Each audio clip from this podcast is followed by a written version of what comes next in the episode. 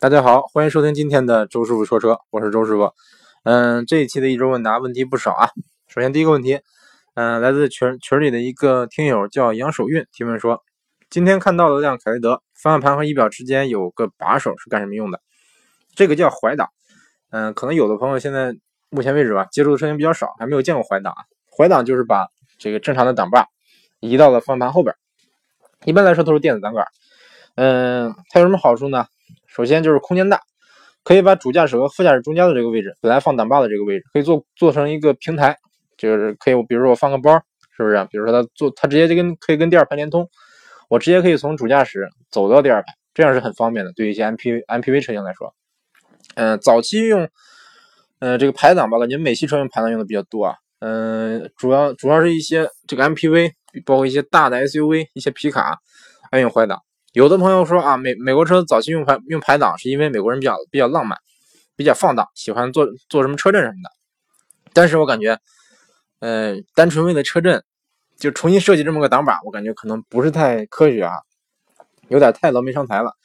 嗯，其实我个人我个人的感觉哈，呃，这个目前为止没有没有一个定论啊，没有没有固定答案。我个人觉得说，美国车用怀挡是因为是为了把这个主驾驶和副驾驶中间这个座空出来，因为有一些美国的皮卡，它可能是三排座。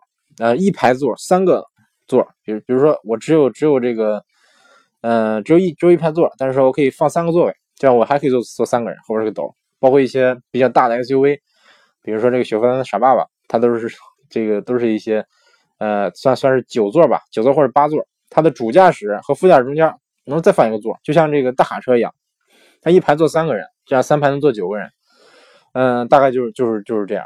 感觉怀怀挡最主要的这个优势吧，一个是好用，对你手不用不用那么远的去够到这个这个主驾驶副驾驶中间了，直接在方向盘后边这么就这么啪一掰，是不是很方便？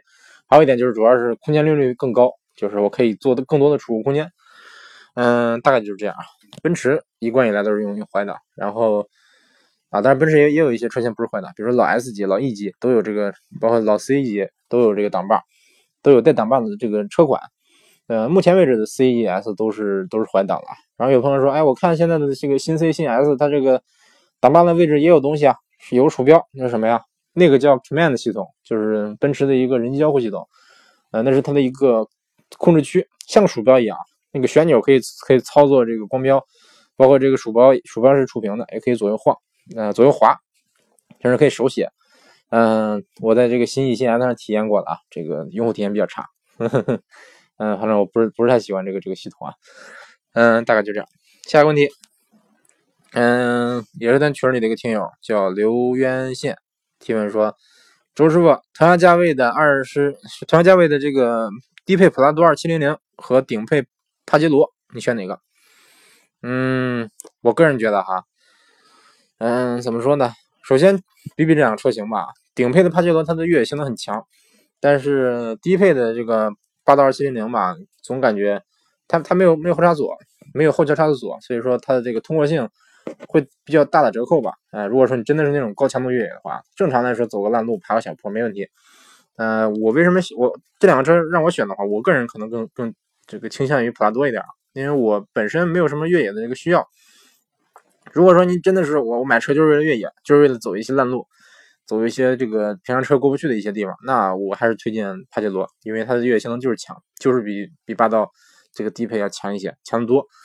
嗯，但是如果说你正常的市区开或者跑高速的话，帕杰罗那全是缺，全是缺点。这个隔音稍微差一些，然后舒适性差一些啊。但是有大梁的车一般来说舒适性不会太好，但是霸但是霸道其实挺舒服的，而且帕杰罗的这个3.0的 V6 发动机啊，这个 动力怎么说呢？说好听点，它是。发动机比较这个可靠性比较高，比较皮实，比较耐用，比较怎么说呢？嗯，比较老，这个上市很多年了，而且它说实话数据，嗯，怎么说呢？数据稍微差一些，就是不像正常的三点零的这个 V 六发动机有那么强的动力。嗯，而且最主要的，我感觉这车市区开很，感觉开着很累，方向盘特别沉，然后不大好开。但是霸道就是属于比较好开、比较舒服的这么个类型啊，就是你你你可以买个霸道市区代步，是不是？既有范儿。又比较舒服，而且空间空间也不小。嗯，这个周叔个人是比较推荐帕杰罗，主要是看您的需求。你要说真越野，那肯定是帕杰罗。你要说我就是就是要要越野车的样子，啊，我就是就是想舒服一点，开着舒服一点，市区开，那我推荐帕推荐普拉多。下一个问题，呃，来自微博的一个一个听友叫接州，是念接吧？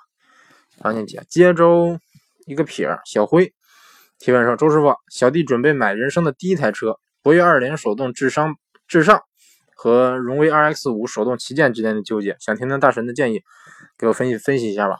啊，您客气了啊，这个周叔完全不是大神。嗯，这两个车博越我开过，但是荣威 RX 荣威 RX5 我还没开过啊。嗯，因为上市上次回国的时候正好它还没上市。嗯，下次有机会的话尽量试一下。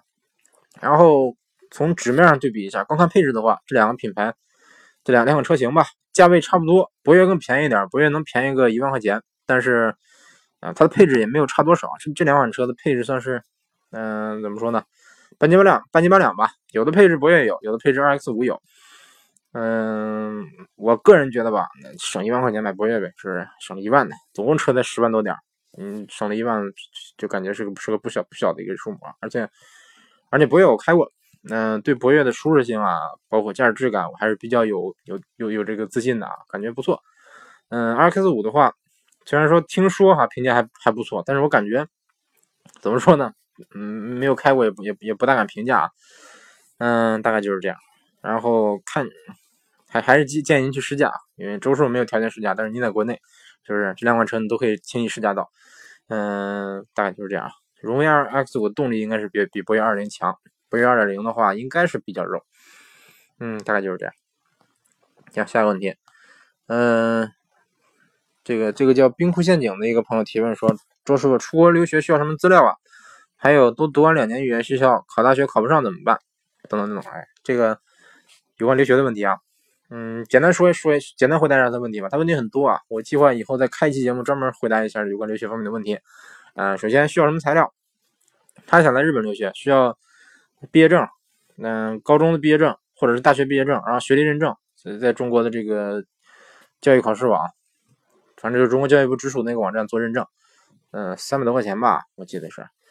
然后这个他他他是做认证啊，然后给你附带翻译，然后这个父母的这个之前我来的时候是存款证明，就是把把二十万二十二十人民币存的一个定期，然后拿这个证明出来，嗯，好像存存半年，但是我记得存了半年，但是其实这这钱如果说说怎么怎么说呢，就就存存了以后就可以拿出来，就是拿来当你的这个留学用的这个留学资金什么的。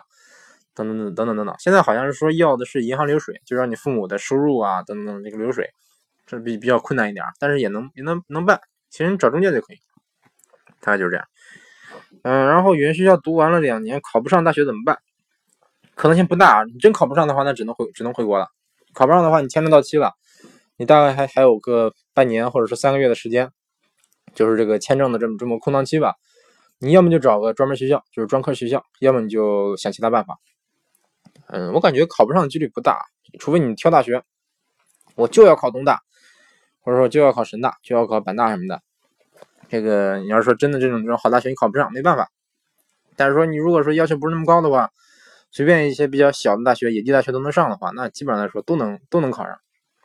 说实话，你水平再差，在日本你也能考上一个垃圾大学，对不对？比如说我我我认识一些朋友，日语一句话不会说，英语也也啥都不会，嗯，考某某大学还考上了。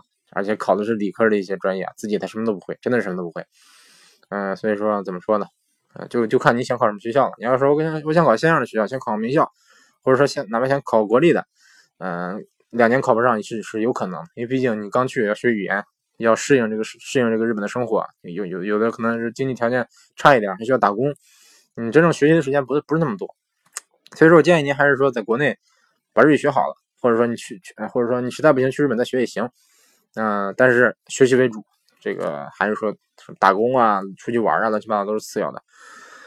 嗯，下一个问题，这个叫泥石匠杠陈伟东的朋友提问说：“周叔您好，我是您的粉丝，一直在喜马拉雅听您节目。我是山东的，最近考虑入一台二手的 B 级车，看了一台零九款二零一零年的 1.8T 六 AT 的昊锐尊雅版，卖家要价九万。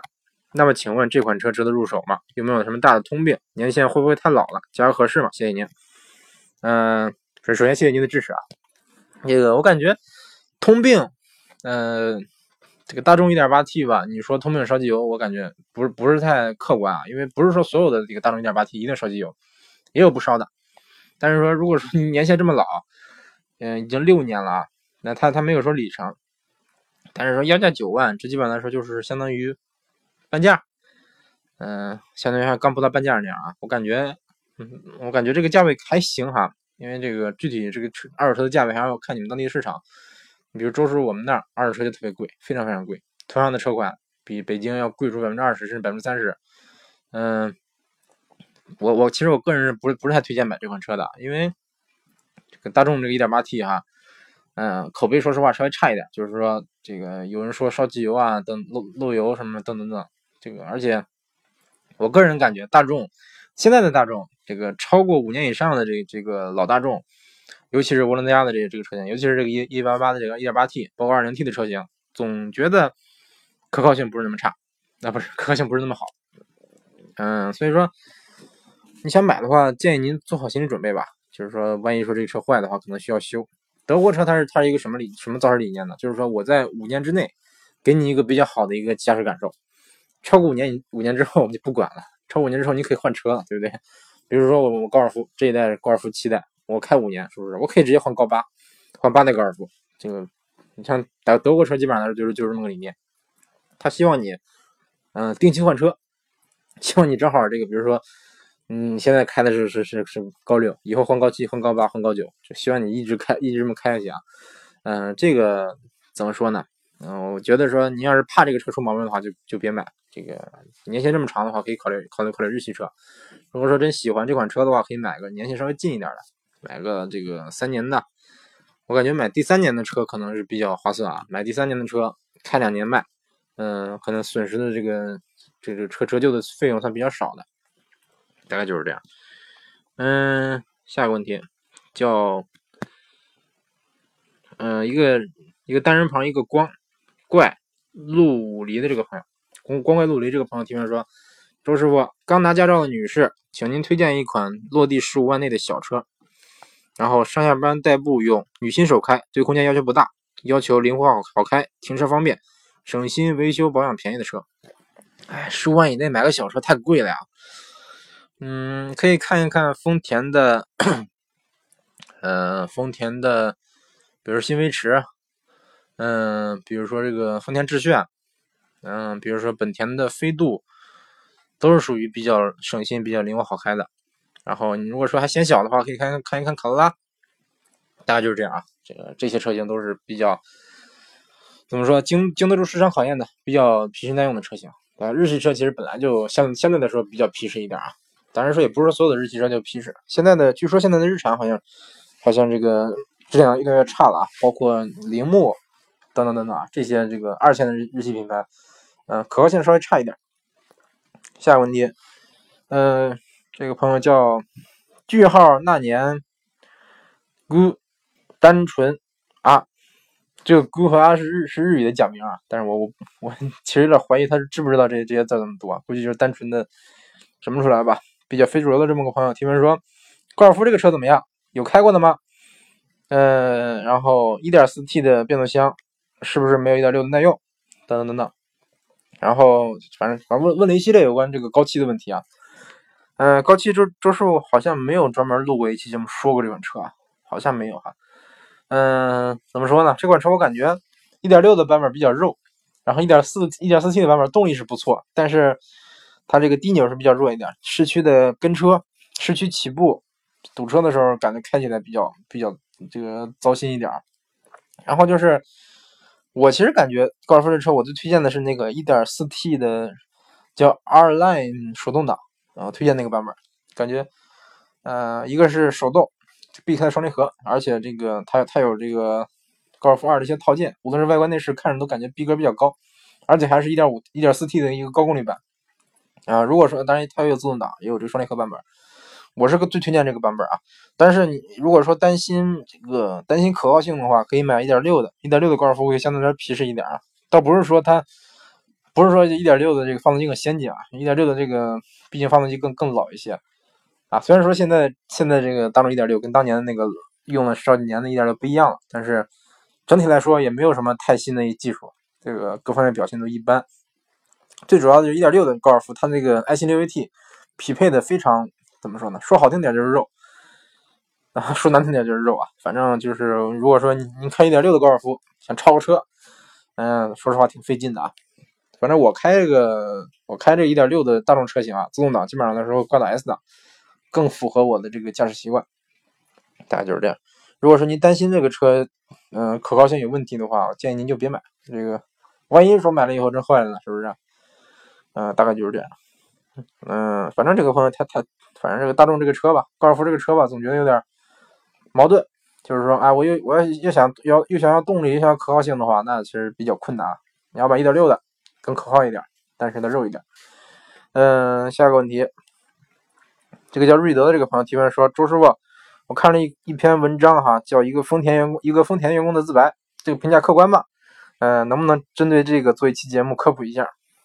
嗯，嗯，有关丰田员工的自白，这个是一个教科书型的一个黑文哈，那个你要说客观吗？完全不客观，这个就是一个说实话，就是公关公司做出来的一个一个文章啊。他说我是某某某什么什么一汽丰田什么有限公司的一个这个员工。您不用怀疑我的身份的真实性，等等，我就说一些我的看法，等等等，说了一堆，配的各种各样的图都是网上找的，没有一个有关说，哪怕是你你你照个工作证，是不是？你照一个你你照一个这个这个我们上班的地方，是不是？是不是？完全完全没有，图全全是在网上找的，配的都是一些这个，但是他给我转的是这个是一个微信上的一个转载啊，叫什么中国。反正是一个一看就是一个很二的一个公众号啊，然后他我看他的一些发的一些其他文章都什么什么这个马航马航什么什么什么事故的背后真相，呃，李双江之前有过艳遇的几个女人，呃，中国被谁谁坑了等等的，类似这样的一些文章，嗯，反正我打死都不相信这个文章的这样的公众号能写出这么好文章来，而且他这个这个文章还是转载的，丰田员工的自白早在多少年前就就已经是不是？你他是第一批。呃，集中在在网络上集中黑日系的一一批这个文章中的一个代表啊，说实话就是 怎么说呢？这个完全完全不靠谱，对，完全不靠谱。里边里边说的一些有有一些内容也是真的，就比如说这个，你国内的，比如说这国内的丰田车，在他他他当时在写这个文章的时候，可能是有一些车型啊，比如当时的花冠，当时的这个威驰什么的，确实没有没有没有这个车身稳定系统，没有 EMP 什么的。啊，但是现在来说，现在的新的一些日系车，基本上来说都把这些系统配上了。嗯，所以说感觉，而且你拿你拿这个黑日系是不是？我感觉我感觉没有什么意义啊，因为嗯，很多人都知道这个你配不配 ESP，配不配这些车身稳定系统，这个主要是一个法规的问题。日本其实是没有强制这个要求标配的，但是据说马上就要强制要求了。但是日本是有一些车型没有没有标配的，呃，不多，但是有。一些 K car 吧，并没有标配啊，但是但是也有一些一些 K car 是标配的，但是其实日本本土的车卖的其实其实挺贵的，啊，尤其当当时日本日元贬值的时候啊，这个国内的很多车型，比如飞度啊、天籁啊这些车型，其实优惠完了优惠完了以后，比日本本土还要便宜。那你说，你说那个，你你说这这是不是这个？按说来按按理来说吧，嗯，都觉得中国的车贵，但是说你中国的车很多车型卖的比日本还便宜了，那怎么办呢？是不是这个差价哪来的呢？它肯定是是对一些配置有调整，但是说也不是说日本的车配置一一定高，日本的很多车型顶配都没有真皮座椅，真皮座椅需要选装等等等等。你比如说前段时间我我出去玩租了一辆飞度，它它有这个后视镜电折、后视镜电调、无钥匙进入、无钥匙启动，然后有导航，呃有，然后有这个车身稳定系统，然后有还有什么呀？你然后有这个自动启停。呃，等等等，有这么多配置，但是没有自动空调，没有真皮座椅，没有天窗，然后还没还没有什么呀？然后它有导航，有彩屏了，居然没有这个倒车影像，也没有倒车雷达，等等等等。所以说它的这个这个配置的设置哈，让人感觉这，我感觉你这个车算高配算低配啊？是不是？我常用的配置你没有，然后我反正不不需要那些配置你给我装上了，对不对？比如说后视镜电折，就是飞度飞度这个级别的车型，我要什么后视镜电折，对不对？